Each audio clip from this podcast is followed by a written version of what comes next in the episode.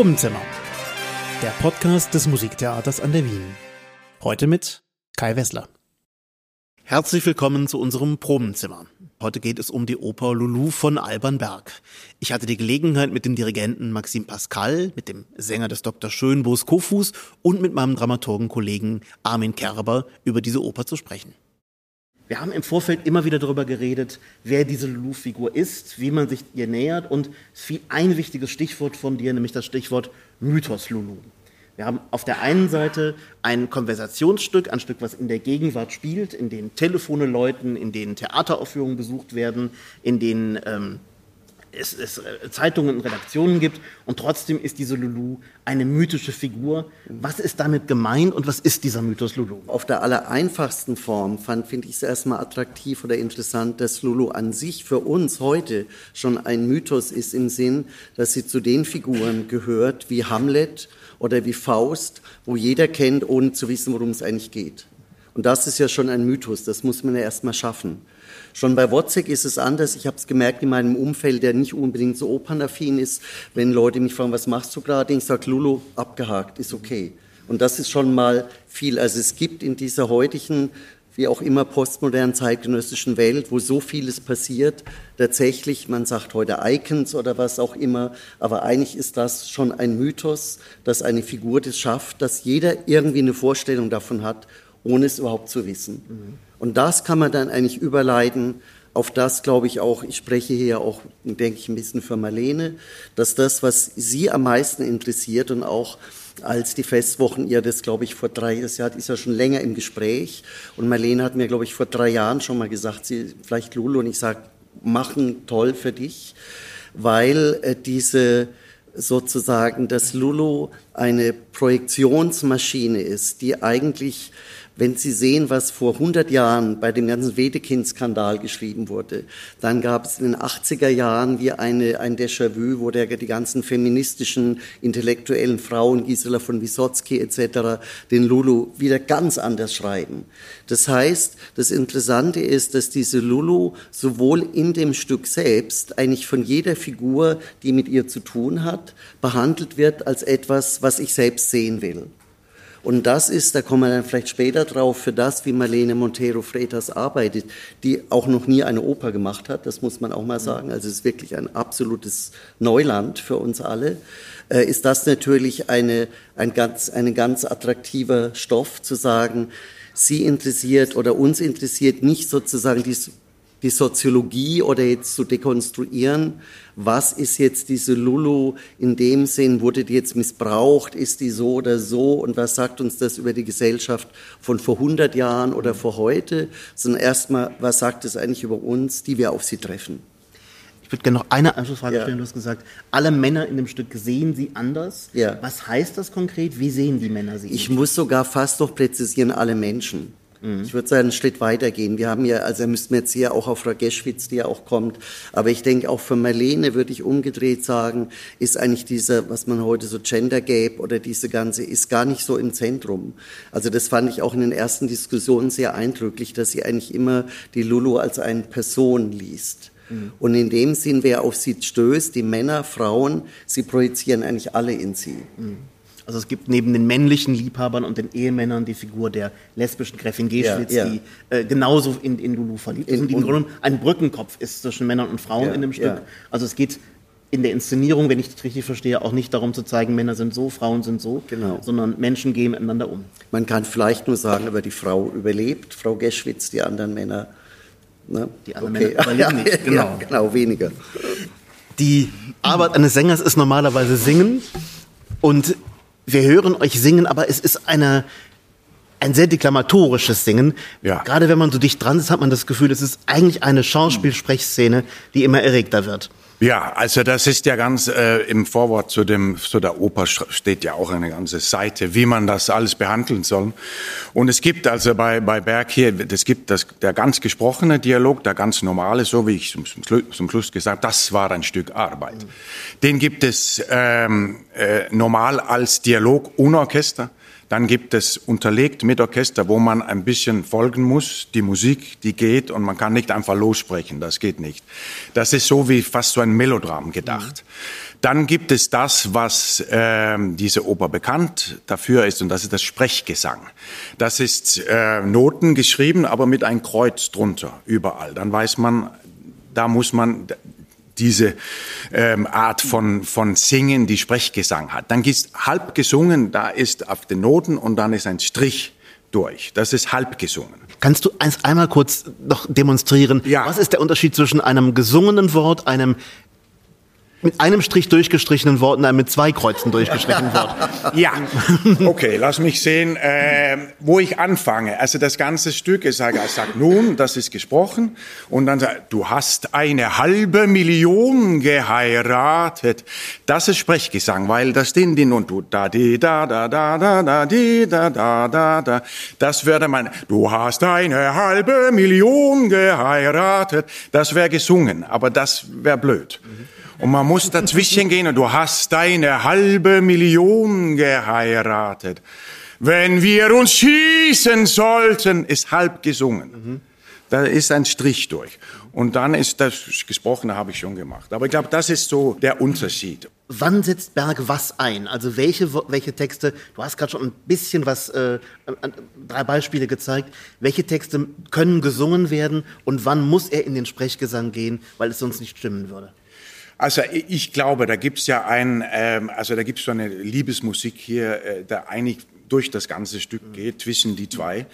Und äh, da ist natürlich immer, wenn das da was zu tun hat, da ist immer gesungen, weil das ist dann äh, mit unglaublicher Leidenschaft. Wo er, wo er nüchtern ist und, und, äh, und seine äh, Überzeugungsfähigkeiten einsetzt, wie beim Maler, dass er versucht den so, so überreden, er soll doch mehr auf sie aufpassen, dass sie die Tür verschließen sozusagen. Das wird natürlich immer mit Sprechgesang oder fast im Gesprochenen. Mhm. So sehe ich den Unterschied. Mhm. For an example, just to, to say uh, again about the, the, the Sprechgesang, because we would, we would like to, to, to ask why, uh, why did he choose the the Sprechgesang for, the, for, this, uh, for this work. And um, of course, he was a, a student, student of uh, Arnold Schoenberg. And uh, Arnold Schoenberg wrote the Pierrot Lunaire many years before and, um, and inspired by the, the German cabaret. Mm-hmm. And uh, and uh, also, this German cabaret inspired also, uh, you know, well, the Dreigroschen Oper. And in Dreigroschen Oper, we have this exactly same kind of uh, Sprechgesang. So sometimes we have the, the, feeling that Sprechgesang is a very uh, intellectual uh, thing uh, linked to Schoenberg and, and Berg and Webern, but it's a, a very popular thing coming from the German cabaret. And uh, th there is a, a, fun fact also about, about that because uh, the first the first German cabaret uh, was uh, created in Berlin in 1901 uh, uh, called the Überbrettel Cabaret. And do you know who was the the first conductor of this German cabaret in 1901? The first German cabaret. It was Arnold Schoenberg.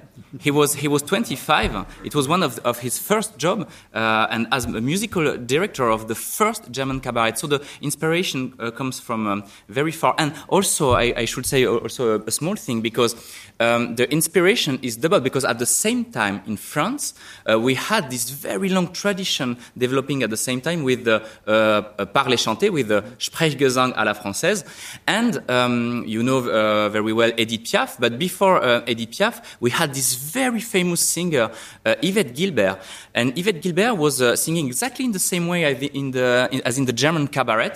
And all the songs was about death and sex the whole uh, the the main uh, the main audience the audience was mainly uh, men and um, Sigmund Freud uh, was very very uh, fascinating by uh, this singer and he was he wrote about that because he was fascinating fascinated about uh, because she was so free uh, uh, singing about sex and violence for the men and very comfortable with that. He was fascinated about how uh, what what is real and what is not uh, when he when he when he, when he hears uh, her singing what is real and what is not also in the singing what is uh, sung and what is spoken. It's the origin of the of that, and it's exactly the the main subject in Lulu because the the character uh, of Lulu we cannot know uh, if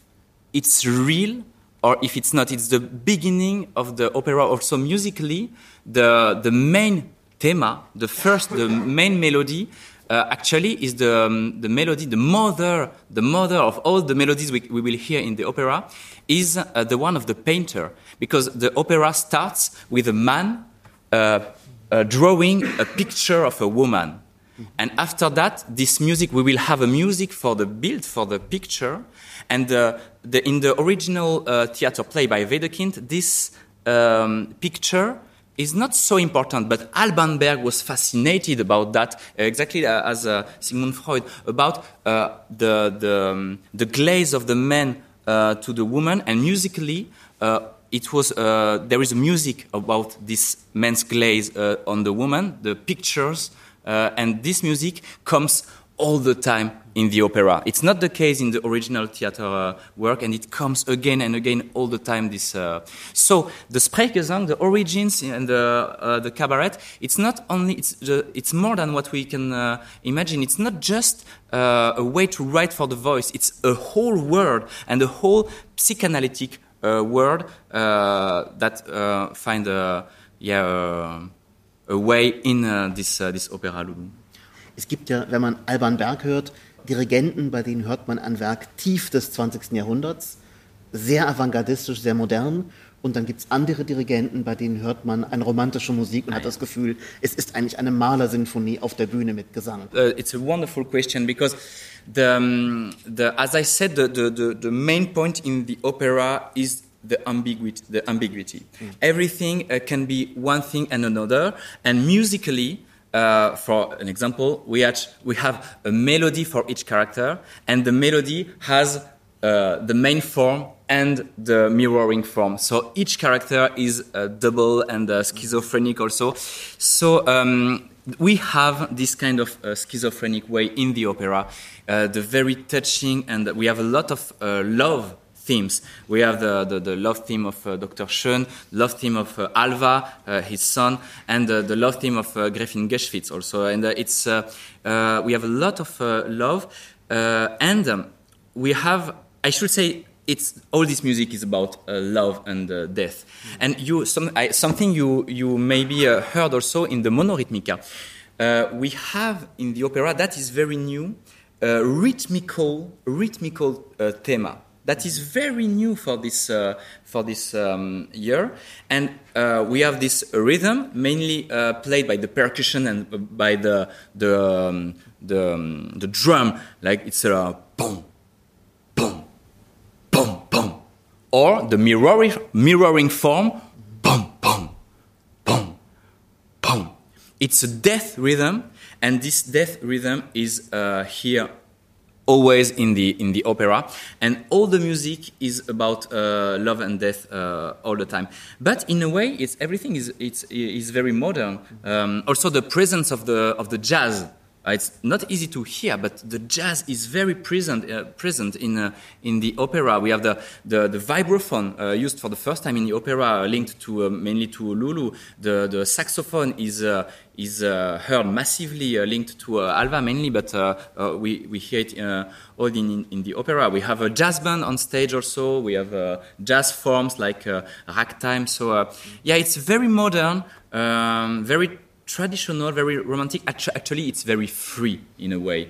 Uh, Schoenberg was uh, saying about uh, his student, oh, okay, he tries to uh, to uh, use the, the decaphonic technique, the 12 tones uh, technique I, I theorized, but actually he, he does it in a very free way. So. I think it's an opera musically about also about freedom, about love, death, and freedom. Lulu ist ein gemeinsames Projekt des Musiktheaters an der Wien mit den Wiener Festwochen. Die Premiere findet am 27. Mai 2023 statt. Ich bedanke mich bei Ihnen fürs Zuhören. Unser nächstes Probenzimmer geht dann über die österreichische Erstaufführung von Erich Wolfgang Korngolds Die stumme Serenade. Mein Kollege Christian Schröder wird Sie dann begrüßen.